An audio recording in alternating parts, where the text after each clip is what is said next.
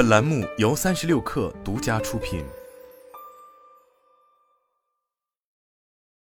本文来自古典古少侠，相信很多人对这个问题有共鸣。假期前信心满满列计划，想象着做完后的满足，现实却是做了各种事，但就是不做该做的事，实实在在体会了拖延症给完成任务带来的阻碍。但大部分人常常没有意识到的是，拖延不是一个问题，而是一个信号。易拖延的底层原因，就拿写目标计划来说，你按照惯例或者时间管理习惯给自己定了一个计划，但是你的脑子里的动机却也许不这么想。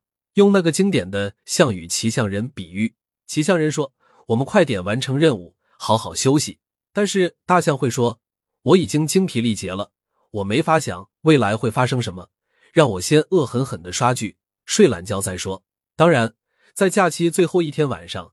大象和骑象人终于达成了和谐。他们说：“快交稿子！你看，大部分的自我管理都把自己当成机器。我们输入一个指令，然后等它实施。如果不实施，我们会认为这个机器有问题。我们把这个问题命名为拖延。但是人不是机器，人是有内在动机的生命体。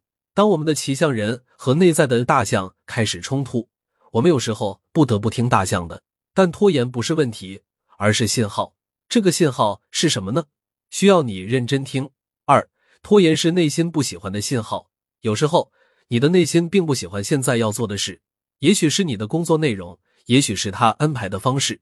举个例子，我自己就拖延着《你的生命有什么可能》的再版最后一章，我总是拿不出精力去改，拖了二个月，我终于意识到，不是我自己没精力，而是我不太接受其中价值观这一章当年的写作方式。它和我当下追寻的简单、直接、有效有差距。我尝试过基于原文重新改，但改过来真的太难了。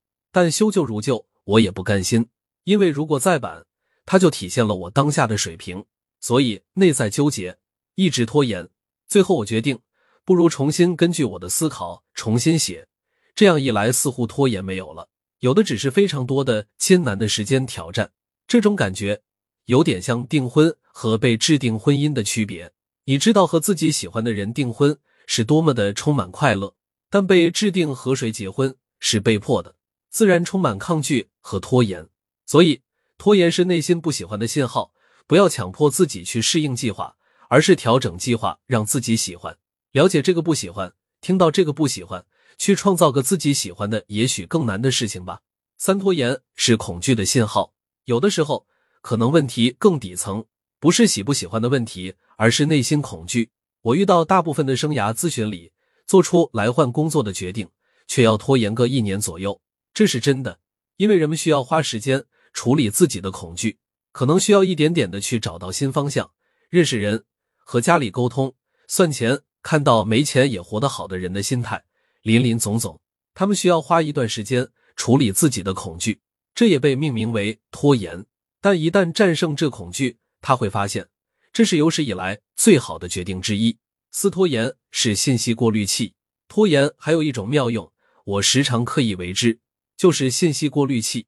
今天的信息实在太爆炸了，所以设置好的信息过滤器是个好方式。我过去的方式是是看热点，比如说我每天早上来看热点，微博的、知乎的、微信的，这样我不用每天看很多新闻。但过一段时间。我发现大众热点太多，于是会专注某个领域，比如职场热点、心理热点，但是这还是会爆炸。